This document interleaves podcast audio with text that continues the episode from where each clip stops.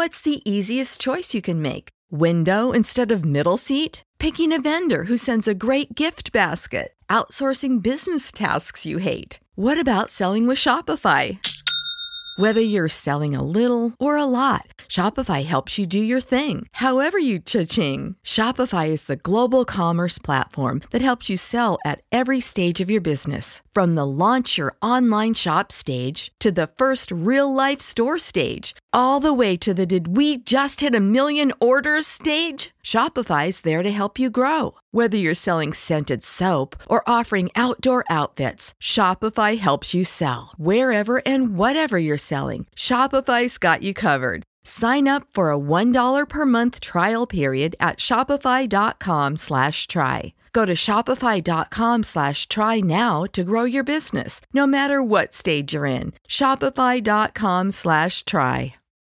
When you need mealtime inspiration, it's worth shopping Kroger, where you'll find over 30,000 mouthwatering choices that excite your inner foodie. And no matter what tasty choice you make, you'll enjoy our everyday low prices, plus extra ways to save, like digital coupons worth over $600 each week. You can also save up to $1 off per gallon at the pump with fuel points. More savings and more inspiring flavors make shopping Kroger worth it every time. Kroger, fresh for everyone. Fuel restrictions apply.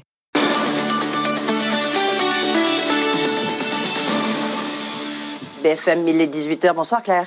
Bonsoir. Et on commence euh, avant les annonces de Jean Castex, évidemment, puisqu'il doit prendre la parole d'ici quelques instants. On commence par les déclarations de Christine Lagarde, la présidente de la Banque Centrale Européenne. Ah oui, elles étaient euh, très attendues et conséquence directe de la seconde vague, la croissance de la zone euro est revue à la baisse. Alors justement, euh, écoutez Christine Lagarde, la présidente.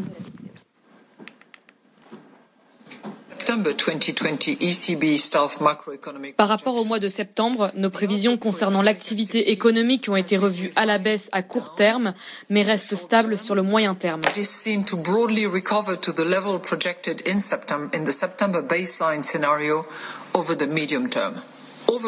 Les risques qui pèsent sur la croissance dans la zone euro restent orientés à la baisse, mais sont moins importants avec des nouvelles encourageantes sur le déploiement du vaccin.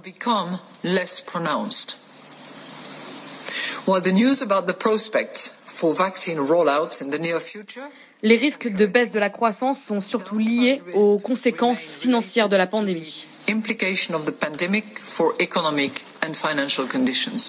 Antoine Larigauderie, bonsoir. Bonsoir Claire. Ah, C'était ce qu'on attendait. Euh, Une fois de plus, la BCE sort son carnet de chèques. Elle augmente encore son soutien à l'économie. Oui, euh, je dirais que c'est peut-être ça le problème avec les marchés financiers. C'est pour ça qu'on a pu voir euh, des marchés en petite forme et qui clôturent finalement sur euh, sur une note très stable. C'est que bah, l'impossible, l'extraordinaire, on a tendance à s'y habituer. Ça reste quand même un montant colossal. Vous l'avez dit, 500 milliards d'euros de mieux. Au total, c'est un plan à 1850 milliards d'euros quand même. Et là, les marchés disent oui, bon, voilà. Passons à autre chose. Euh, passons à autre chose. Oui, il y a quand même des dispositifs d'aide qui ont été rallongés dans la durée, les fameux TLTRO, les prêts spéciaux, euh, et puis tout ce qui est dans le cadre effectivement de la lutte directe contre les conséquences économiques euh, de la Covid, mais également tous les dispositifs qui existaient déjà avant, les programmes de rachat d'actifs qui permettent de tenir le marché. Euh, Christine Lagarde, elle s'est faite aussi l'écho de pas mal d'inquiétudes. Vous l'avez dit, les perspectives de croissance qui sont en berne. Euh, on, on a également l'inflation qui est à un niveau plancher. Tous ces dispositifs d'aide, ils sont là pour créer un petit peu de demande, un petit peu d'inflation. Elle vient toujours pas, quoi qu'il arrive.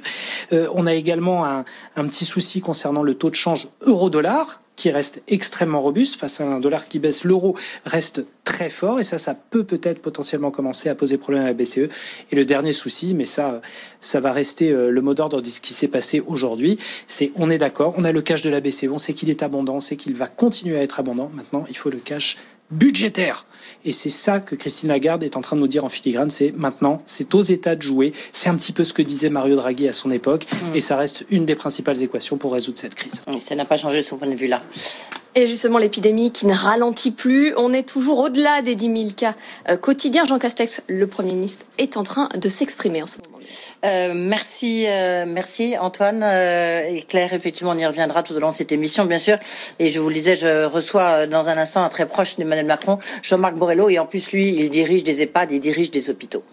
Et sur le front euh, des vaccins aux États-Unis, la FDA réunit aujourd'hui son comité consultatif sur le vaccin Pfizer et BioNTech. L'autorité de santé américaine devrait rapidement donner son feu vert, ouvrant la voie à une bataille d'approvisionnement.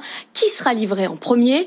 Donald Trump a signé un décret mardi pour donner la priorité aux États-Unis. Hélène Cornet. Fournir le vaccin dans les meilleurs délais, c'est désormais la priorité pour Pfizer avec son partenaire allemand BioNTech. Ils ont mis en place deux chaînes d'approvisionnement, l'une en Europe avec une usine belge et un site en Allemagne acquis auprès de Novartis chaîne qui va fournir l'ensemble de l'Europe continentale, l'autre aux États-Unis avec trois usines de production entièrement dédiées au virus pour les Américains et le reste du monde. Pfizer assure qu'aucun pays n'a la priorité sur les autres, tout dépend des contrats et des commandes signées. Problème, les autorités américaines n'ont pour le moment sécurisé que 100 millions de doses de vaccin Pfizer, tout juste suffisantes pour la première phase de vaccination. America First rappelle Donald Trump, inquiet de la tournure que prend la bataille logistique qui s'annonce. Il aimerait limiter les exportations. Les Canadiens et les Japonais ont pris les devants. Leurs vaccins proviendront finalement de l'usine en Belgique. Euh, 18h06. L'autre grosse actualité, bien sûr, c'est le Brexit. Euh, le Brexit, si on est à J-21, on a, enfin, a largement dépassé, évidemment, euh, tout, tout ce qui était possible, mais on sait qu'il y a possiblement encore un accord en vue. La Commission européenne se résout à dévoiler des mesures d'urgence. Elles seront applicables au 1er janvier en cas de no deal. Elles visent à régler la question de la pêche et à préserver les transports aériens et routiers entre l'Europe et le Royaume-Uni. Et sur ce sujet, la France se dit prête à compenser ses pêcheurs et même à financer des reconversions si aucun accord n'est trouvé avec les Britanniques, annonce de la ministre de la Annick Gérardin à Reuters. L'île de France et attirer des investisseurs étrangers selon les tout derniers chiffres de Choose Paris Région La réponse est oui, l'île de France a attiré plus de 300 projets qui sont en cours ou déjà réalisés. Caroline Morisson. Paris tire bel et bien profit du Brexit. Au total, plus de 300 projets sont toujours prévus, dont 184 se sont déjà concrétisés, avec à la clé près de 7500 emplois attendus. Sans surprise, c'est le secteur de la finance qui représente l'essentiel de ces postes. Plusieurs grosses banques américaines, JP Morgan, Bank of America ou encore Goldman Sachs, ont notamment opté pour Paris pour transférer une partie de leurs équipes. Mais la France a aussi réussi à attirer d'autres projets bien au-delà du secteur financier dans le conseil, la santé ou encore l'automobile. Certes, l'exode massif espéré au tout début, juste après le référendum, n'a pas eu lieu. La France tablait alors sur 20 000 créations d'emplois rien que dans le secteur financier. Depuis, l'objectif a été ramené à 10 000, objectif qui devrait être atteint selon Paris Europlace, car si la crise a retardé certains projets, les transferts de postes de Londres vers Paris devraient s'accélérer une fois le Brexit effectif. Caroline Morisseau, et je vous le disais, on en reparle dans le débat avec euh, Arnaud Bresson, qui est le directeur général de Paris Europlace, qui a publié ces chiffres, et Pierre-Jérôme Hénin. Dans l'actualité des entreprises, cette fois-ci, cette amende record contre Amazon et Google. 100 ah millions d'euros pour Google et 35 millions pour Amazon. La CNIL, le gendarme numérique français, épingle les deux géants du numérique pour non-respect des règles sur les cookies, les cookies qui permettent de récupérer nos données personnelles. Et puis, le géant du tourisme, TUI, négocie un nouveau plan de sauvetage de 1,8 milliard d'euros. C'est le troisième renflouement euh, pour l'entreprise basée à Hanovre en Allemagne. TUI revoit à la hausse son objectif de réduction des coûts, 400 millions d'euros contre 300 millions prévus initialement pour rembourser sa dette liée au Covid. Et puis enfin, le joueur de foot Antoine Griezmann rompt son partenariat avec Huawei. Le champion du monde 2018 soupçonne la firme chinoise d'avoir contribué à la mise en place d'un logiciel de reconnaissance faciale des Ouïghours, minorité persécutés en Chine. Voilà Claire, tout de suite les marchés.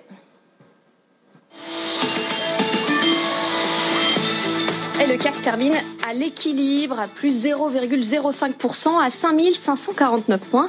Alors on va voir ce qu'il se passe à Wall Street. On va retrouver tout de suite Sabrina Cagliozzi à New York. Bonsoir Sabrina. Alors on a les yeux rivés sur le Nasdaq aujourd'hui. Hein, l'événement du jour, c'est l'introduction d'Airbnb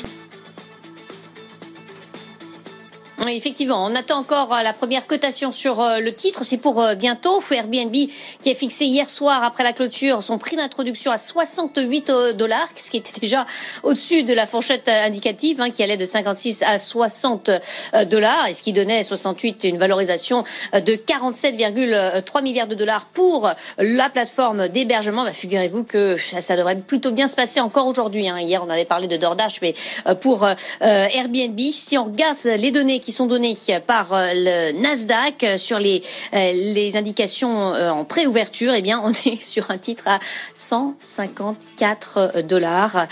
Joli bon donc attendu à l'ouverture pour Airbnb. Ça devrait se passer là très très très prochainement dans un marché. Allez rapidement la tendance du jour, ça s'est partagé. Hein. Bien sûr, les marchés regardent du côté de Washington. On a une petite déception du côté de l'emploi hebdomadaire. On a du coup un indice Dow Jones qui est en léger repli, le S&P 500 en léger repli aussi, le Nasdaq de son côté crame de 0,5%. Merci Sabrina. Et donc 154 dollars, on va voir jusqu'où ça va. Merci beaucoup Sabrina. On vous retrouve tout à l'heure avec euh, Claire Sergent. Tous les week-ends sur BFM Business, l'hebdo des PME vous propose un tour d'horizon des PME françaises, ces entreprises qui sont au cœur de l'économie. Quelles sont leurs particularités? Quel développement? Partez à la rencontre de ces dirigeants d'entreprises passionnés qui réussissent. L'hebdo des PME, produit par Média France et présenté par Jeanne Baron, tous les samedis et dimanches sur BFM Business. L'hebdo des PME, avec Média France, le partenaire média et contenu de toutes les PME. The new Super Beats Heart Chews Advanced is now supercharged with CoQ10. Support your healthy CoQ10 levels and blood pressure with two chews a day. Visit RadioBeats, B-E-E-T-S dot com and save 15% with promo code DEAL. When you need mealtime inspiration, it's worth shopping Kroger, where you'll find over 30,000 mouthwatering choices that excite your inner foodie. And no matter what tasty choice you make, you'll enjoy our everyday low prices, plus extra ways to save, like digital coupons worth over $600 each week. You can also save up to $1 off per gallon at the pump with fuel points. More savings and more inspiring flavors make shopping Kroger worth it every time. Kroger, fresh for everyone. Fuel restrictions apply.